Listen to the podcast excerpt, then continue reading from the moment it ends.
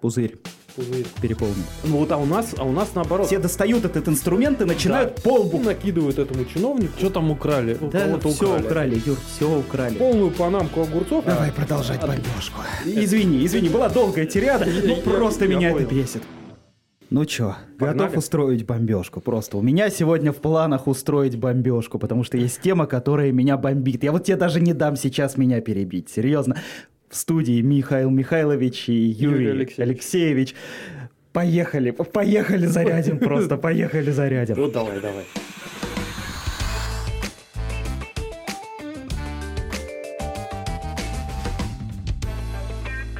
Ну, В Выборге так.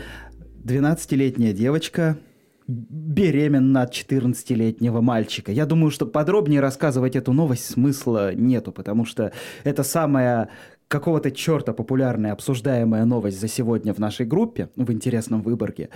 И раз она настолько людей волнует, то мне кажется, что вот эту вот, скажем так, основную обтравку, ну, все, кому надо, уже знают. Ну, у нас не так много слушателей, потому все, кто нас слушают, я думаю, с этой новостью уже знакомы. Так вот, основная идея, 12-летняя девочка залетела. Э, Ну, чё, да, Ромео и Джульетта практически у нас. Слушай, а, кстати, сколько Ромео и Джульетте было лет? А слушай, тоже там примерно. Типа по 12-14, да, тоже такие-то? Что-то да, там такое. В Волгодонске, я сейчас сразу в догоночку кину материал, буквально месяц назад произошла подобная ситуация, там тоже вроде 12-летняя девочка, ну что-то такое, почти калька с нашей Выборгской, занялась э, плотскими недетскими утехами с 14-летним парнем. Так вот, 14-летнего парня сейчас судят за педофилию.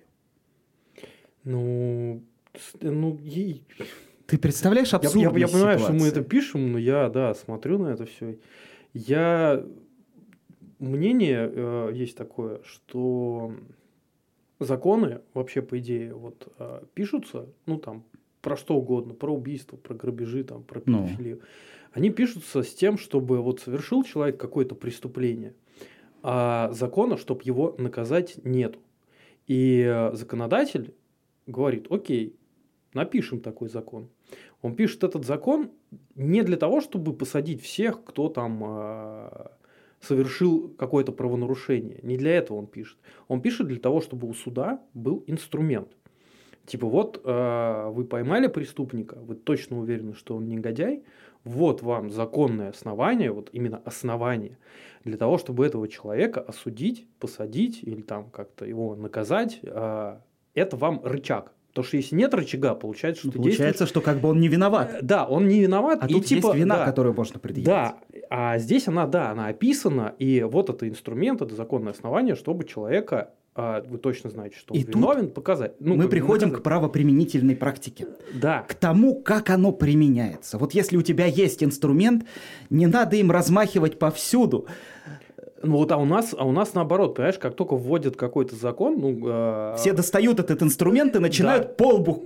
Да, да, да. и по да, да. и по лбу, и детям, и кому попало. Просто попытайся теперь увернуться, называется, от этого Да, инструмента. да. И знаешь, я вот сейчас закончу свою бомбежку. Я больше всего волнуюсь, что наша выборская ситуация в конечном итоге правоохранителями будет вывернута в ту сторону, что станет подобной Волгодонску. Что у нас 14-летнего парня тоже будут осуждать за то, что он сделал. Но ведь и 12-летний, и 14-летний ребенок в равной степени ребенок.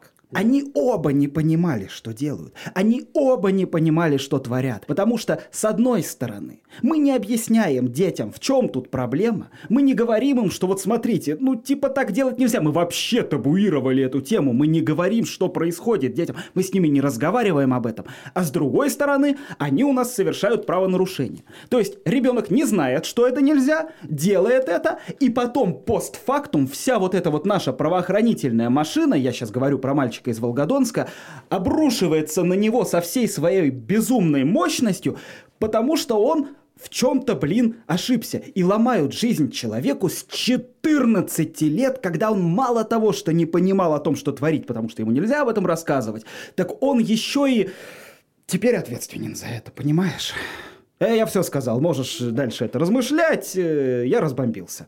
Ай, Понятно. Извини, извини, была долгая тирада, Я- но я- просто я меня это понял. бесит, просто меня это вот, вот поджигает до жути, понимаешь? Ситуация, в которой...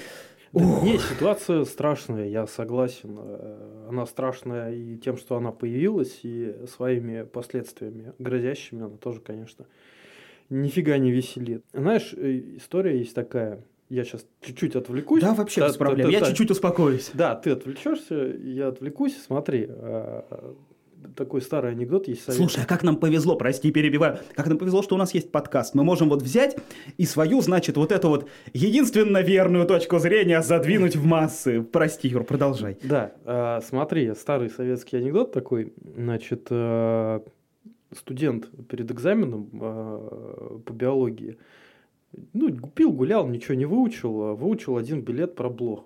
Знаешь этот анекдот? Нет. Один да я не старый, не советский. Один, один, один билет выучил, значит, про строение блох. Так. Приходит на экзамен, э, вытягивает билет, а там про рыб. Он берет билет, говорит, там, строение рыб. Ему преподаватель говорит, ну, давай, что там, про рыб-то. Он такой, так, рыбы это, значит, живут в море, э, питание у них разное, значит, покрыты они чешуей. Э, но если бы они были покрыты шерстью, то в них водились бы блохи. Так вот, про блох. Вот. Я не понял, где надо смеяться, но я понял, я понял, что ты тонко пытаешься тему А, перевести. э, да. Переводи. Пе- Да, перевожу, потому что, ну, по моему мнению, вот эти все истории с э, детскими сексуальными преступлениями, как это, типа, дети такие секс-преступники, нет. Типа, а ну это в, безумие. в отношении детей, да, о преступлениях сексуального характера в И отношении смотри, детей. Да, это разные вещи. В отношении ребенка Да. человек, который понимает, что творит, он негодяй, он преступник, он действительно делает ужасное дело. Но ребенок, ребенок вообще не понимает. Блин, ты вот... Опять ты- бомблю. Да, ты, ты опять бомбишь. Так вот, смотри, а, так же, как э, этот студент с э, билетом про блох, я знаю один билет, э, да, а у меня выпали вот эти дети сегодня. И э, у меня есть мнение такое. Вот э, если посмотреть на статистику таких преступлений, в, можем взять даже не нашу российскую, а какую-нибудь американскую. Количество преступлений вот подобного характера, оно, например, э, очень сильно распро... ну, оно очень большое в неблагополучных районах. То есть это всякие поселки мигрантов незаконных или где-то в агломерациях, типа там это Гарлем какой-нибудь, вот такие там мексиканские. сейчас Гарлем общины. это уже не самый такой. ну да, я просто говорю, что вот такие, знаешь, неблагополучные Ну. районы, там количество таких преступлений, оно огромное. Мгм. А, допустим, в каких-то частных школах, пансионатах оно гораздо меньше. Нет, там бывают, конечно, прецеденты, да, там, когда какой... К чему ты ведешь? Э, Я тебе говорю, что вот видишь, уже здесь мы нашли отличие. Вопрос, чем отличаются вот трущобы от э, благополучных каких-то районов? Уровнем образования? Вопрос не в уровне образования. Вопрос просто в количестве денег, которые на это, ну, на эту инфраструктуру потрачены в нормальных э, местах, в нормальных э, или в нормальных странах. Есть э, просвещение, есть люди, которые держат э, руку да, на пульсе. Да, и все это прекрасно работает. У нас же ситуация обратная. У нас, э, да даже, господи, в том же СССР, как было, папа кормит, мама сидит с детьми. Занимаются все нормально, все хорошо. Сейчас у нас экономическая ситуация такая, Что, что никто у нас, не сидит. что у нас мама, да, это второй папа, Что которая не сидит. фигачит зачастую не меньше, чем... А э, у детям ничего не да. остается. А детям ничего не остается. А денег, допустим, на частные воспитательные какие-то учреждения. Короче, э, получается, что у нас дети, ну, брошенные. э, И это данность. Кто бы там что ни говорил, там пособия какие-то там, э, декретные, еще что-то. Это все равно работает э, через пень-колоду. Поэтому дети действительно оказываются брошенными. Э, Пытаться как-то виноватить родителей, что они не доглядели. Да Да как тоже не получится, Да, они конечно. заняты выживанием семьи, чтобы у ребенка было что есть, чтобы он был одет, чтобы у него был какой-никакой iPhone, чтобы его там не... Виноватить остается только сложившуюся вот эту вот... Я не люблю слово «система», сложившийся порядок вещей. И вот здесь вот как раз я говорю, общество, проснись, ты дрищешь. Это вина всего общества сразу. Это вина, э, понимаешь, у нас есть п- как это политико-экономическая ситуация, которая просто тебя не пустит. Вот всего ты- общества сразу. Да, все Да. общество сразу, Да. да, она, она не пустит. А, и будут вот такие вот брошенные дети, которые там сами пойдут что-то. Да если даже не брошены, им все равно не объяснили. И не пытаются объяснить. И ой, ладно, все, хватит. Слушай, мы не знаем вот конкретной ситуации, Согласен. знаешь, вот э, вдруг там мама на самом деле и папа все, все объяснили, ну так сложилось. Ну, А детский ум, он же не окрепший. Так вот именно, от- отстаньте от детей, серьезно. Ой, ну что, продолжим бомбежку, да, Юрий? Да, давай. Давай А, продолжать а, бомбежку. Рубрика «Вьетнамские флешбеки». Рубрика Миша бомбит. Так вот, короче, не новость вообще. Хочется поговорить про независимые СМИ Выборга. Вот смотри, мы с тобой независимые, аж удивиться можно. Да. Да. На И- ширину плеч. На на ширину прям независимые, независимые, да. И я замечал, что люди в Выборге всегда были недовольны, что вот в Выборге нету независимых СМИ. Вот все, что говорится, говорится от имени администрации. Все такие, о, независимых СМИ не осталось. Знаешь, мы с тобой делаем, значит, независимые СМИ. И оказываемся в той ситуации, в которой мы вроде как пытаемся его сделать, и нам в комментариях нет, чтобы, блин, поддержать. Все комментарии, которые к прошлому выпуску я прочитал, они так или иначе были недовольны тем, что мы вообще тут это, понимаешь, э, вылупились и, значит, в микрофоны смеем разговаривать. Вот Ага. такая вот неприятная ситуация. Ну, а мы СМИ будем делать? Я пошел тогда. Ну, да, СМИ отвратительно. Нет, ну я как бы я про общую идею говорю. Я же не говорю, что мы делаем СМИ. Мы делаем что? Мы болтаем в микрофон, понимаешь? Я не знаю, что мы вообще делаем. Что мы делаем, Юр? Да мы просто... В микрофон говорим. Да, мы просто говорим в микрофон. Причем мы говорим с тобой, а микрофоны тут рядом с нами, понимаешь? Да, это случайное стечение обстоятельств. Что мы поставили три микрофона, и они, понимаешь, и включили, и как-то вот, вот как-то так произошло. Да.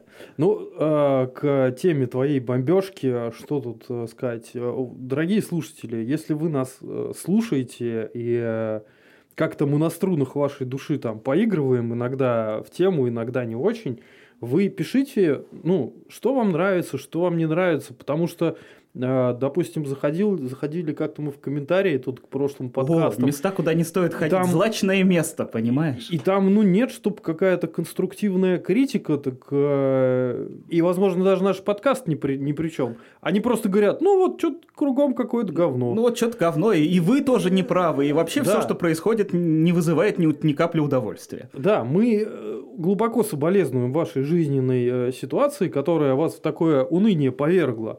Но по части нашей, скажем так, э, деятельности, ну, скажите что-нибудь э, вменяемое. Но Да. вы бомбите в комментариях, а я на вас в ответ бомблю в эфире. Вот так вот, понимаете? Вот так вот. Ой, мы в записи. Мы в записи, давай. Что там украли? Чё, что-то у Да, кого-то все украли. украли, Юр, все украли, все потеряно. Все плохо, понимаешь? Ладно тебе, все, Ладно, давай. про что-нибудь более конкретное. Э, с приложения госуслуг сперли базу данных с QR-кодами всех россиян. Это 48 миллионов, 48 миллионов записей с QR-кодами. База данных на 48 миллионов фамилий, э, 150 гигабайт. Просто сперли. Типа, есть человек в этом мире, у которого есть данные обо всех вакцинированных, он хочет продать их за 100 тысяч баксов. Что с ними делать он будет, я не знаю. Что с ними вообще можно делать? Слушай, ну что-то можно сделать, да, это все-таки данные, э, персональные данные людей и, кстати, данные о вакцинации и вообще любые медицинские данные, они относятся к категории особо охраняемых данных. Это тоже. Сперли? Да, сперли. Сперли. Ну, наверное, они какую-то ценность э, будут представлять в будущем. э, Сейчас пока трудно придумать для них применение, но я уверен, что покупатели на это найдутся. Слушай, 100 тысяч баксов стоит. Это большие деньги. Да это не такие большие деньги для людей, которые, Которые э, покупают которые умеют, данные. которые умеют обращаться да, с информацией. То есть, по этой логике, смотри, если кто-то покупает такие данные за 100 тысяч баксов, он в теории планирует выручить из этого еще большую сумму. Да, скорее всего, данные, которые будут изъяты из этих баз, они э, будут участвовать в как это, в создании новых механизмов социальной инженерии. То есть, условно говоря, тебе раньше звонили «Здравствуйте, мы из службы безопасности Сбербанка», а теперь, здравствуйте, мы с госуслуг. А теперь, да, здравствуйте, мы там из какого-нибудь э, супервселенского отделения ВОЗ, главный санитарный врач всей планеты вас беспокоит, вот вы вакцинировались там, и начинает тебе называть, когда ты вакцинировался, Мгм. где ты, и ты в этот момент можешь клюнуть. И потом он тебе начинает уже, когда ты клюнул, начинает тебе Ездить по рассказывать, ушам. да, ездить по ушам и склонять тебя э, к действиям, которые ему нужны. Не обязательно, что это будут денежные какие-то вымогательства, просто куда-то кого-то качнуть вовремя, это тоже э, важно. Поэтому вот такие данные, они относятся к категории особо охраняемых. Будут, эти базы будут встроены вот в И механизм поэтому у нас жизни. их стащили в очередной раз. Слушай, на самом деле таких ситуаций даже на моей памяти было достаточно много. Это не первая база, которую сливают в сеть. И что самое обидное, что это государственная структура, государственная база, это по сути те данные, которые не должны вообще никаким образом попадать в сеть. Но мы так часто оказываемся в ситуации, когда данные, которые государство должно охранять как зеницу ока, наши данные, прут. И от этого ты теряешь не только доверие к государственным вот этим вот IT-компаниям, но и, в принципе, ты теряешь вот это вот чувство защищенности. Ну, типа, да, шалопаи какие-то мной занимаются. И ты можешь в любой момент, то есть если ты попадаешь в какую-то базу на госуслугах или где-нибудь, ты не можешь быть уверен, что этим не воспользуются негодяи в негодяйских целях. Я Да. думаю, сейчас вопрос стоит по-другому. Если где-то твои данные лежат, будь уверен, их кто-нибудь Их торже- негодяй, да. торжественно просрет, и потом им будет пользоваться негодяй. Это же есть такая история, да? Я не знаю, как у тебя, а мне часто звонят незнакомые номера Стоматология мне регулярно. с различных банков, с каких-то стоматологий. Ну, типа, для маркетологов это уже нормальная практика, покупать вот эти слитые базы персонифицированные. Это же тебя- типа тоже незаконно. Да, конечно, это незаконно. Ну, там есть какие-то, знаешь, ФАС такие- должен за этим Такие следить. типа, типа законные какие-то основания о том, что когда ты где-то оставляешь свой номер телефона, ты даешь там согласие политику обработки они а, уже персональных данных. это передать. Да, там уже написано, что а мы эти данные вообще-то раздаем всем желающим. Как бы. Но ты это под звездочкой маленьким шрифтом не читаешь. Да, не читаешь. Вот. Но, конечно же, медицинские данные, еще раз подчеркиваю, не относятся к, таки- к такой категории данных. Черт с ним, когда номер телефона, там фамилия, имя, отчество и да- дата рождения, но когда результаты э, каких-то медицинских э, воздействий. Еще и тебя- привязанные к человеку. Да, да, еще и привязанные, но это стрёмно. Вообще Вот. неприятная ситуация. Это неприятная ситуация, и меня на самом деле пугает. э, Я знаю, что есть у нас фонд такой в Москве. э, По-моему, он называется «Иннопрактика», Мгм. э, которому было поручено президентом нашей страны собирать биометрические данные россиян. Там Отпечатки пальцев, там скан сетчатки Я глаза. понял, к чему ты ведешь. и так далее. И я вот думаю, ладно, черт с ним, с телефоном, сканом паспорта, там, QR-кодом или еще чем-то. Это будет все социальная инженерия. Но когда кто-то уведет твои отпечатки пальцев, Что с ними можно сделать? ну что с ними можно... Слушай, ну чисто в теории я могу вон с твоей кружки отпечатки пальцев твои увести, просто они мне Здесь- не нужны. Здесь речь идет о том, к чему они будут применяться. Если речь идет у нас только о вопросах о идентификации, то есть ты, допустим, ты где-то всплыл после пятидневного отсутствия в озере, и надо тебя опознать. И вот там по глазику и по отпечатку тебя совершенно спокойно опознают, если это вопрос идентификации. Ну. Но у нас же прогресс идет вперед, А, например. ты имеешь в виду телефоны Да, например, разблокирование телефонов, а, банковские операции. Типа там уже привязана куча всего Ну да. а, к этим биометрическим данным. Создать дубликаты, ну, с отпечатком пальцев, а, извините, еще 30 лет назад в кино показывали, это давно уже отработанная история, Ну да. при желании. А, насчет глаза, наверное, посложнее, но тоже а, я уверен, что и сейчас это возможно как-то повторить. Поэтому вот если утечет вот эта база, то нам всем будет хана. Риск, что Поэтому- она утечет не нулевой и далеко не нулевой. А Он, конечно, не нулевой. Поэтому я бы на месте лиц, принимающих решения о создании таких баз, э, сейчас хотя бы поковырялся в песочнице под названием госуслуги и попробовал хотя бы ее защитить. Потому что, ну, если утечет биометрия граждан, это будет э, жопа с большой буквы. Пузырь Пузырь переполнен. исторический. Исторический пузырь переполнен. А, В Выборге, говорят, э, будут что-то на месте квартала Сета Солсберга. Пузырь. Строить пузырь. Вот. Я недавно, когда мы выходили как Ну. раз э, из кафешки, видел, как, как законсервировали это все. Ну, там сейчас какой-то сквер такой, знаешь. Я не помню, как он называется, но, в общем, стрёмный сквер среди развалин. Ну, Назовем это да. так. А вот э- а и дом Говинга его так типа это весь. А, там- дом Говинга законсервирован. Да, да, да, да. прям очень красиво. Ну, в смысле, это ужасно, что он в таком состоянии. Но но- лучше, чем было. Он но- хотя бы скорее всего, типа, вероятность того, что что-нибудь с него отвалится тебе на голову, стала чуть ниже. Да. Она не нулевая, но чуть ниже. Да, я почитал э, статью в интернете о том, что там собираются делать, там какой-то огромный купол. э, Там собираются строить э, театр. То есть вроде как это будет э, вторая сцена нашего Выборгского театра, как я понимаю, основная сцена э, нашего Выборгского театра «Святая крепость». Кстати, а, классный можно, а театр можно я не местный? А где первая сцена? в Южном. Причем такой те- театр хороший, но он находится в таком, знаешь, райончике. Неудо- неу- неудобном Да, месте. не совсем театрально. Причем сейчас я не говорю про то, что райончик какой-то плохой, я там живу. Вот. Я просто не совсем понимаю, как э, среди домов таких, э, типа хрущевок 70-х годов, внезапно вырос театр. Причем он вписан вот в этот вот, э, даже нет, он не вписан, Он, он- выпадает. он выпадает из всего архитектурного ансамбля, потому что там хрущевки, хрущевки, хрущевки, театр. Понимаешь? И ты такой, ну, ну ладно. Ему там реально не место. Ну, то есть, на мой взгляд, ему там не место, но театр считается хороший у нас в Выборге. И потому... Я да. схожу. Слушай, ну если ты не был, сходи, потому что театр это, понимаешь, у меня театр ассоциируется с Петербургом, с, э, то есть это что-то такое прям... Ты, короче, Богемная. Нифига, ты, фига, ты нифига не патриот Выборга Э, какой-то. Нет, почему? Э, а- а, Мне нравится, но вот именно Святая крепость, она такая очень э, рабоче-пролетарская, такая прям советская. Это, это такой, Ну, слушай. да, так- театр для Так обычных вот, людей. э, к этому, к старому кварталу-то, а чего? Я так понял, там какая-то буча идет, что кто-то кто-то за этот купол, кто-то против. Я, например, ну, не очень понимаю, что там Да, против-то все. У нас всегда какая-то буча идет. Смотри, когда что-то делается, всегда идет буча. Это нормально. То есть нет, это ни- нифига не нормально, но это как бы данность, с которой мы имеем дело. Если что-то начинают делать, всегда поднимается буча людей, которые недовольны, типа верните все взад, понимаешь? Вот- Ну, вот так там вот. же, там же практически руины. Это не практически руины, фактически руины, понимаешь? Там фактически руины.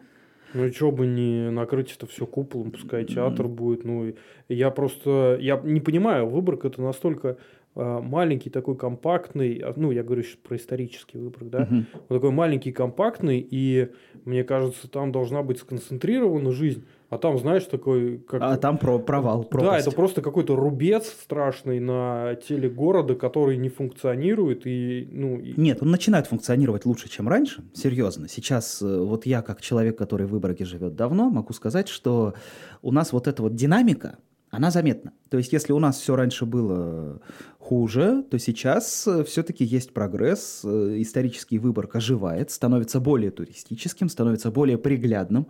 Э, Появляются места притяжения, появляются всякие кафешки, в том числе Августваль открылся недавно. Появляются интересные места, появляются варианты и одним из них должен стать как раз вот этот вот театр. Но Причем ведь- не одним из них, а одним из осталь- основных, прости, что я тебя перебил. Он должен стать прям таким большим, значимым местом притяжения в старом городе. Но есть с ним проблема, что его собираются сделать э, вот под таким вот стеклянным куполом. То есть это совсем не проблема.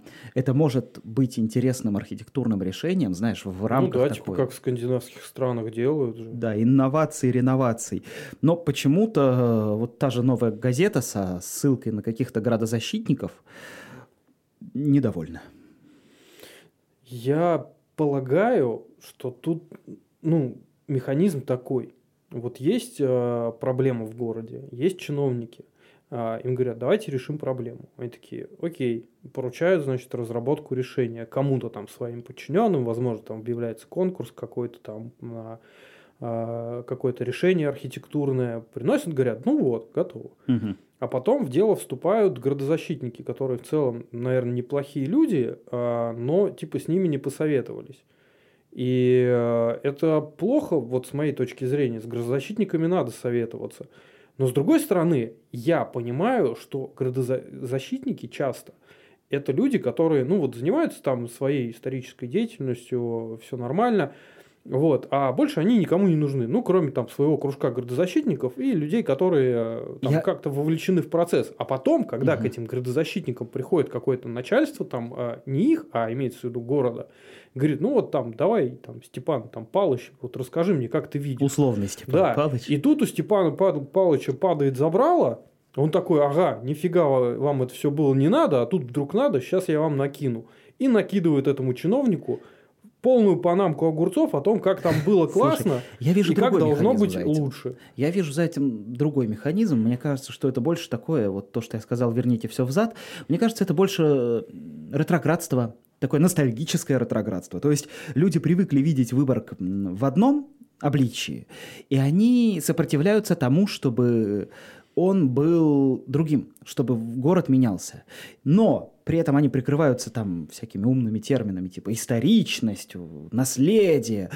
Дело не в наследии, дело в том, что город – живой организм. Город должен жить. И когда в городе что-то появляется новое, ценное, новое. Не просто новое, типа открыли очередной торговый центр, а открыли ценное, новое те театр в центре, в центре города. Это круто. Слушай, а мне вот стыдно, кстати, признать, но я не знаю, а вот дом Говинга, а там было что?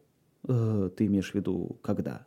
Ну, вообще, какой вот, период его ну, истории? вот там а, дом Говинга, там квартал с это, этого... Что-то, что там? Э, в доме Говинга был... Это, это был жилой дом в советские времена, в времена Говинга, то есть это вроде 20-е там года, если я не ошибаюсь. 20... Это хороший большой жилой дом. Э, доходный дом. Доходный, доходный дом. То есть это была гостиница да. фактически. Ну нет, это были апартаменты. Ну апартаменты, апартаменты хорошо. Да. А вот этот вот, который хотят накрыть куполом? Сета Солберга? Да. Врать не буду, что там было в финские времена, я не помню.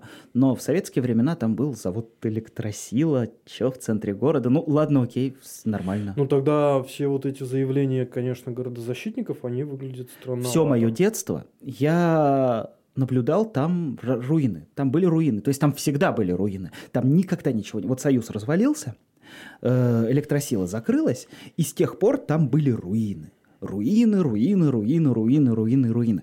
В 2013 по, я не знаю, какой-то странной странному стечению обстоятельств, эти руины внезапно решили раз, развалить бульдозером, да развалили. И они от этого не стали меньше руинами, потому что их начали сносить. Врать не буду, это был я, кто первый написал репортаж о том, что их начали сносить. Снос приостановили и законсервировали. И вот появился сначала у нас там все было огорожено забором, а теперь появился вот этот вот странный сквер, Миша, что ты наделал? Зачем ты написал? Слушай, доломали самом... бы и доломали. Да, нет, нет, нет, ну смотри, чисто технически я вот э, поучаствовал в истории города, теперь там будет э, театр. А если бы доломали, то театра бы, может быть, и не было. А кто знает, может быть, построили бы торговый центр, ух, градозащитники были бы недовольны. Ладно, я поспешил с выводами, Миша, ты молодец. Вот, я молодец, ты, да. Ты, это, ты приложил это руку правда. к этому театру. Надеемся, я, я, во всяком случае, надеюсь, что э, все протестующие поймут, что город действительно должен жить, и самое страшное, что может быть в историческом квартале, это вот такие руины. А, мы не пустыня какая-то где-то в Египте, где можно на верблюдах приезжать, смотреть на руины. А тут театр у нас, строят. У нас город, ну да, да театр да, строят, да. понимаешь, реально театр строят, это ж классно. Ну, у нас все всегда против торговых центров. Людям не нравится, когда у нас там строят торговые Хорошо, центры. Не будет торгового так центра. не будет торгового центра, да, театр. Будет, будет театр, пускай, и это Причем классно. современный, понимаешь, вот этот вот купол. Давай посмотрим на это с другой точки зрения. Это и выглядит современно, и является современным. То есть это, это движение вперед, это развитие города, причем в соответствии с такими вот лучшими европейскими трендами. И когда я говорю европейские тренды, я не, не просто так говорю лучшие. Есть, есть плохие европейские тренды, а это хороший европейский тренд. Ну, да. Я тоже не вижу ничего плохого вот в этом. А, Потому я за купол. Я и вот сейчас, да, засвидетельствуйте, я за купол, и тех, кто против купола, я отчасти понимаю, но типа дайте городу жить. Дайте городу развиваться. Вот, и еще по поводу этого купола, забыл совершенно сказать, а, складывается такая интересная экономическая ситуация. А, потому что, насколько я понял, а, у нас же финансирование вот этой стройки театра, оно идет не из бюджета Выборга. Оно идет из да. Банка да, развития да. национального, по-моему. И, по-моему, часть даже идет из Европейского банка реконструкции. Так это хорошо. Вот. Смысл в том, что этот займ будет э, выдан Выборгу, но гасить его будет не Выборг. Так это отлично. Он, он, он погасится из федерального бюджета. То есть, э, если посмотреть так схематически, вся страна заплатит за то, чтобы у нас здесь был театр. То типа есть, нам строить театр не за наши деньги. То есть, да, вся, вся страна, по сути, скидывается для того, чтобы сделать здесь такой проект. Ну, можно, конечно, это все заруинить и сломать, и сказать, нет, мы хотим, чтобы у нас здесь были вот эти вот а, старые руины и и, и, пуст... и, и, и, и пустырь, и сквер, и все, и мы больше ничего не хотим. Либо построить что-то новое, прекрасное, что будет точкой роста, где будут э, некоторые люди найдут себе работу. Вот, э, я уверен, что будут приезжать Туристы всякие... будут приезжать. Да, иностранные а, труппы, и я уверен, там будет какая-то еще ну, бизнес-активность, типа, может Вокруг откроются магазинчики. Ну, магазинчиков там и так есть сейчас. Я имею в виду, что, ну, это хорошая такая, знаешь, культурная именно это инфраструктурная единица, да. Поэтому, прежде чем говорить нет этому проекту, я бы подумал, скорее всего, да, он, он нужен городу. У нас стало такой, знаешь, доброй традицией уже на каждом подкасте обсуждать э, новости медицины. Потому что я в медицине не понимаю, ну, практически ничего, знаешь, я так могу это... У тебя родители врачи. Да, а я сам могу условно приблизительно определить, куда надо делать клизму, и на этом мои представления о медицине заканчиваются.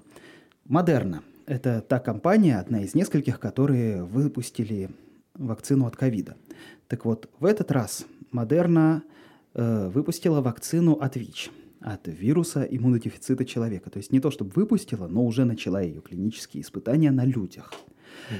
И это хорошая новость, потому что, если верить Дудю, интервьюер с Ютуба, э, то в России с этим весьма большая проблема. То есть, можно даже сказать, эпидемия вируса иммунодефицита человека, потому эта новость особенно актуальна для нашей страны. Да, я согласен здесь с тобой. А, Модерна, Модерна, да, выпускает вакцины. Все мы узнали про компанию Модерна, про компанию Pfizer знали чуть ранее, да. Там Знаешь, я думаю, надо было, да, надо было начать это с такого вопроса типа, Юра, а у тебя есть ВИЧ? Нет, нет. У меня тоже, у меня тоже. Отлично.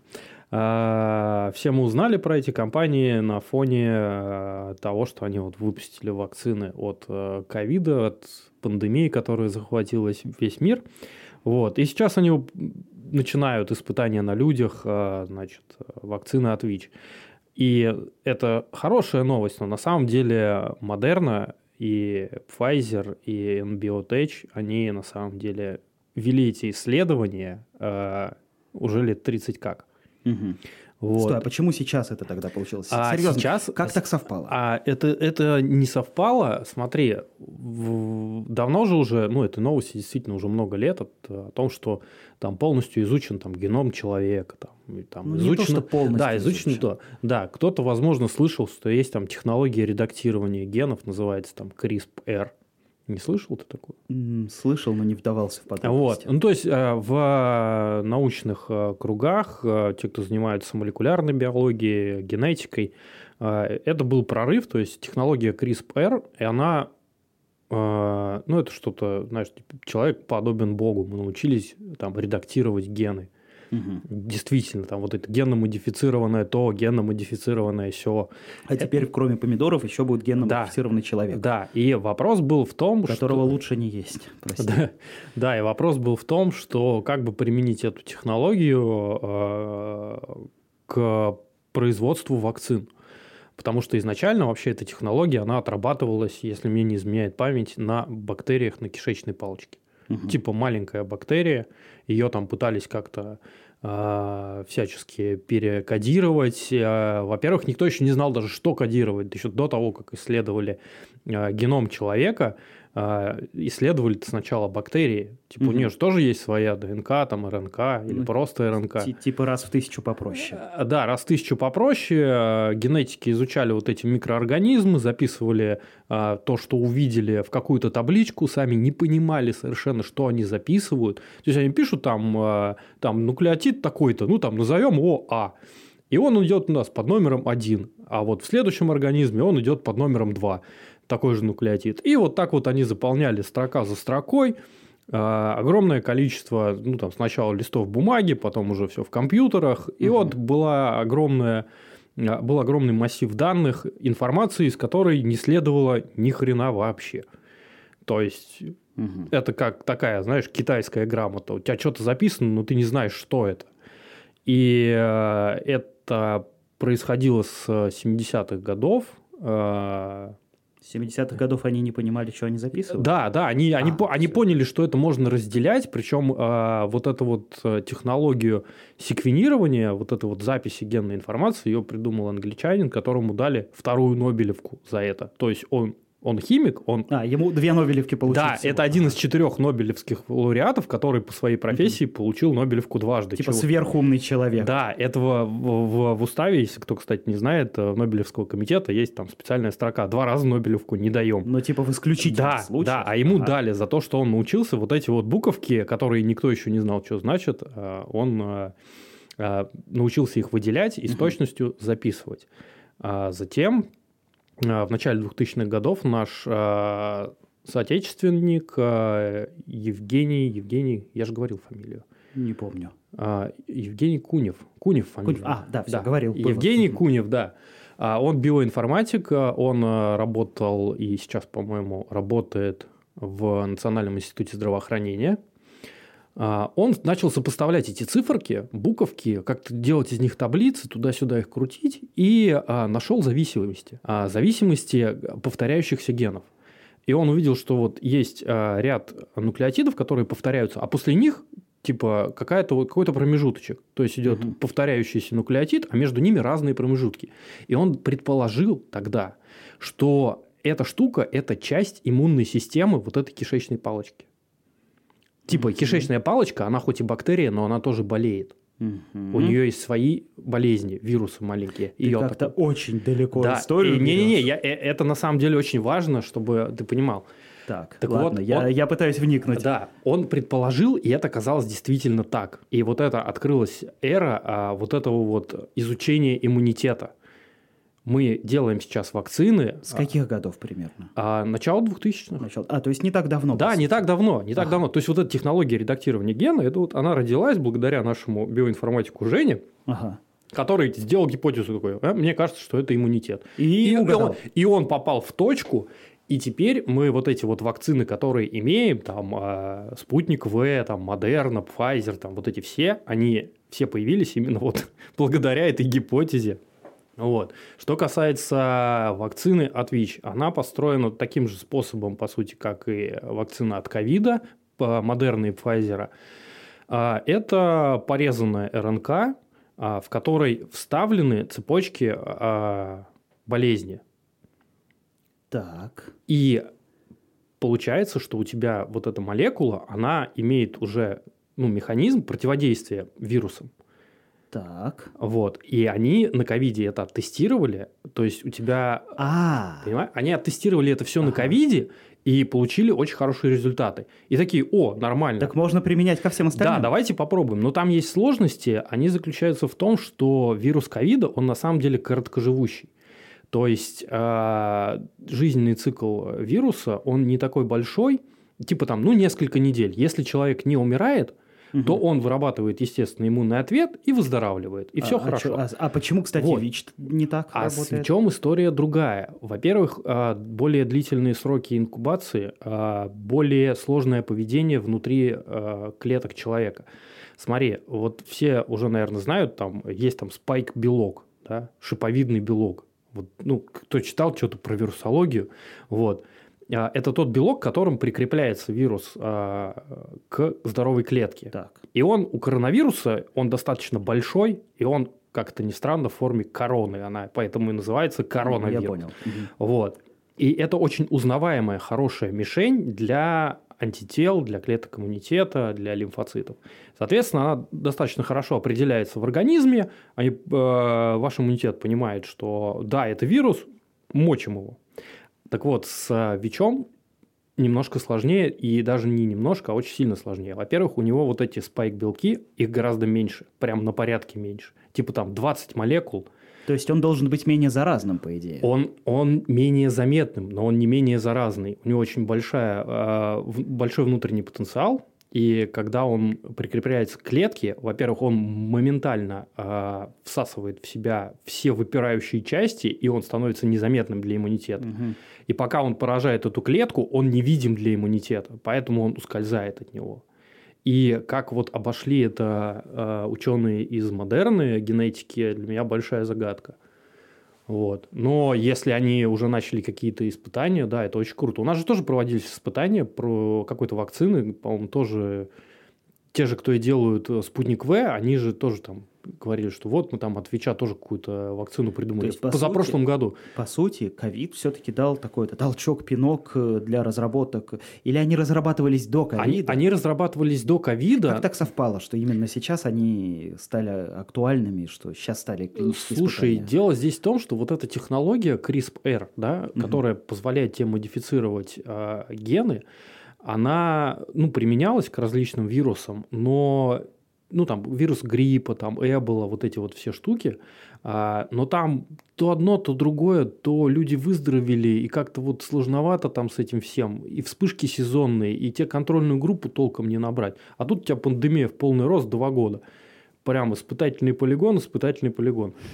И все. Звучит ужасно. Да, это, это звучит ужасно, но это действительно помогло э, ученым отладить вот эту работу по созданию матричных РНК. И то есть теперь у нас, получается, будет возможность сделать лекарства от многих разных болезней. Да, так а на самом деле тут не, не только лекарства. Вот Ну, это техно- вакцины, техно- вакцины, я имею в виду, Да, не лекарства, ва- а вакцины. вакцины. Но тут еще, знаешь, есть вот такой нюанс. Вот а, когда мы говорим о вакцинации от ковида, мы что имеем в виду? Ну, что нам говорят? Нам говорят, вы вакцинируетесь, но вы можете заразиться. И если вы заразились, но вы вакцинированы, то у вас типа, ну, такое течение легкое болезни, Мгм. и вы как бы нормально там в реанимацию не заедете с какими-нибудь там отваливающимися легкими. То с ВИЧом ситуация гораздо сложнее. Ты не можешь допустить даже самого факта заражения, потому что если ты заразился, фиг твой иммунитет с этим справится. Его, то есть, смотри, это получается превентивная мера, а те, кто уже Да. болеют ВИЧом, Те, кто уже болеют, а, пока что на данный момент лекарства нету такого прям. то- только Же- превентивно. же. А, так и превентивное тоже оно. Понимаешь, а, мы когда говорим о ковиде, типа, мы говорим о снижении последствий. И это, типа, ну, достаточно легко достижимая планка в рамках существующих технологий. Понимаешь, создать вакцину, которая, ну, чуть-чуть научит твой иммунитет сражаться с этим. Мгм. То есть, в целом не страшно, если ты заболеешь, твой организм будет уже готов. То в ситуации с ВИЧ нельзя допускать даже возможности заражения. То есть, вот это заведомо более высокая планка. Создать абсолютно непроницаемый иммунитет для этого вируса. Это невероятно ну, более сложно. Понимаешь? Врать не буду с трудом. Ну, короче, сложностей много. А сейчас э, ВИЧ действительно большая проблема в России. Опять же, она отчасти продиктована тем, что ликвидировано очень много профильных некоммерческих организаций, которые занимались поддержкой людей с э, ВИЧ, которые занимались профилактикой. Практически отсутствует э, социальная работа. Э, Да. Причем социальная работа у нас ведется в ту сторону, что нужно создавать семью и вот это вот все. А социальная работа хотя бы направленная на то, что пройди обследование, но будь человеком, серьезно. Ну разберись да. хотя бы со своим здоровьем. Ну, пожалуйста. Вот этой социальной работы у нас, она ведется, да. Но она ведется очень формально, очень лениво, и нет никакого объяснения. Людям не объясняют. Где-то изредка в лечебных учреждениях можно найти на стене плакат, что ВИЧ передается таким-то образом. и- Но это не говорят школьникам, например. Да нет, я думаю, и школьникам сейчас говорят, и всем говорят, но, к сожалению, не, недостаточно. Недостаточно этого. Да, И- в сравнении с мощностью угрозы, Да, это, Как бы действительно, да, это да, действительно неизлечимый и смертельный вирус. А Я тебе больше скажу, у меня была а, знакомая, которая так или иначе заработала себе эту болезнь, потом а, начала ходить, а, принимать эту терапию антиретровирусную, и в какой-то момент ей стало легче. И она тут же зашла на какие-то паблики ВКонтакте, а, так называемых ВИЧ-диссидентов, которые а, и пишут сказал, что все фигня. да, и там э, пишут, что да, этого всего не существует. И она такая, о, так мне же вроде как и полегчало, так может действительно это там заговор врачей? Нет. На самом деле просто курс терапии подействовал, и ей стало легче. Но она забросила терапию и, к сожалению, потом скончалась от последствий э, этой болезни. Это ж надо очень много времени, чтобы прошло. А там, э, понимаешь, в чем дело? Э, ВИЧ, он же как? Он вызывает слабость э, со временем, апатию, человеку хочется спать постоянно. И ты умираешь, как я знаю, Ты- не от ВИЧ, а от какой-то Да, ты- болезни да, да, сопутствующей. да, да. Ну, в итоге, э, вот э, та дама, о которой мы говорим, она умерла просто от токсического шока, потому что у нее отказала часть органов. Досадно. Да, очень досадно. Вот. Но, тем не менее, до последнего, да, все, ВИЧ не бывает, ВИЧ не существует. Нет, все существует, это действительно страшная болезнь. Ни в коем случае не игнорируйте эти вещи. Я слышал, что еще от рака лекарство тоже. Не лекарство, опять же, вакцина разрабатывается, что-то с этим. То в этом направлении тоже производятся какие-то действия. Ну, они все сейчас вот э, с развитием вот этой вот технологии редактирования ген, а, геномов, а, связана ну, практически вся фарма. У нас единственное, что пока что а, генная терапия как таковая, она не сильно развита. Генная терапия – это когда в твои же клетки, в тебе же, Мгм. прям вот ты живой, и в твои же клетки начинают а, из них кусочек ДНК вырезать и новый встраивать. Кстати, как? Ты можешь из одной клетки вырезать, а потом он дуплицируется по всем остальным клеткам. А, как это ну, происходит? Да, да, да, это так происходит. Ну, в стволовых клетках это А, происходит. все, я Да. понял. Мгм. То есть стволовые вырезают, а потом из них уже все. Да, да, да. И все прекрасно работает. Ну, на животных, на тестовых там все работает. Я тебе больше скажу, сейчас, э, допустим, лабораторные мыши, которые, Мгм. типа, вот на них там проводят какие-то эксперименты, э, но они не всегда отвечают э, ну, достаточно как бы точно результаты там человеческим. То есть ты на мышах, на мышах провел, а на человеке фиг его знает, сработает или не сработает. Поэтому сейчас, вот э, имея на руках инструмент редактирования генов, э, мышам подправляют гены так, чтобы они, типа, ну, генетически как будто бы люди, как будто бы по-человечески они будут реагировать на наши вакцины и на наши лекарства и смотрят на результаты. Это вот все благодаря вот тем стародавним исследованиям химика, потом нашего информатика. Это уже прорыв в медицине? Или он нас только ждет? Это уже прорыв а, в медицине, во всемирной, но, к сожалению, в нашей стране пока что технология матричной РНК, вот этой, э, Мгм. которая как раз-таки пересобранная такая, она еще, наверное, все-таки в зачаточном То есть, состоянии. хочешь сказать, спутник не по этой технологии? Спутник – это векторная вакцина на основе ослабленного вируса. Вообще ничего не говорит. А, ну, понимаешь, а, ослабленный вирус. То есть они не, не собрали вирус вручную, не синтезировали его чистый, такой, какой он должен быть. Они просто ослабили существующий и встроили часть его генома. То есть, э, спутник и Модерна это все-таки разные штуки. Да, это разные штуки. То есть Модерна в этом плане, она... И знаешь, наша вакцина, прости, все-таки она более понятная, она более классическая. Да, она, да, совершенно верно. То есть она э, как вакцина крутая, э, наверное. Ну, все вакцины крутые, на самом деле. Если они- Наверное. да, если они не убивают носителя, значит, они крутые. Все, что тебя не убивает, Да. уже неплохо. то, ну, я, я не знаю, с чем это сравнить. Э, ну, давай вот так вот фигурально. Вот ты садишься в машину BMW, крутая машина, технологичная. И, Допустим. и вот в случае, и вот в случае с нашей вакциной ты просто садишься в хорошую машину BMW, классную и красивую. А в случае с модерной ты садишься в эту BMW, у тебя на заднем сидении сидит еще академик наук, а в багажнике установлен суперкомпьютер. Вот это вакцина от модерны. То есть она тоже крутая, но она еще и на порядок технологичнее, потому что вот а, такие Потому что в багажнике сидит академик. Да, то есть, ну, это, это чуть-чуть повыше уровень. Я уверен, что если у нас э, не будут забивать на это, э, у нас сейчас все-таки серьезные деньги в медицину вкладываются. Я надеюсь, что и технология пересборки ДНК и РНК вирусов, так же как у Модерны, у нас тоже будет. Ну, То есть есть шанс, Очень что бы хотелось. человечество в ближайшем будущем сможет э, покончить, как когда-то мы разобрались с чумой, э, покончить с такими страшными штуками для популяции, как ВИЧ. Да. Кстати, многие боятся, что вот нам там сделают из нас мутантов, там каких-то там человек-помидор будет, там человек-скорпион. А, Человек-паук. Человек-паук, да. А, нет, там все немножко так отчасти, но э, у этих генетических модификаций есть срок жизни. Он заранее закладывается в РНК, и э, потом инактивируется. То есть я могу стать Человеком-пауком на два месяца, а потом перестать? А, возможно, да. Но Звучит скорее, интересно. ну, скорее всего не станешь, да, но во все, эти, во все эти механизмы встраивается обязательно таймер. То есть нет такого, что эта штука Если будет случится какая-нибудь э, погрешность, оплошность, и либо модификация произойдет непредвиденным образом, потому что все-таки все мы разные, либо... вечно. Для этого и проводятся испытания. То есть сейчас как раз это Да. Но происходит. вообще возможности этого всего колоссально. направления, они просто безграничны.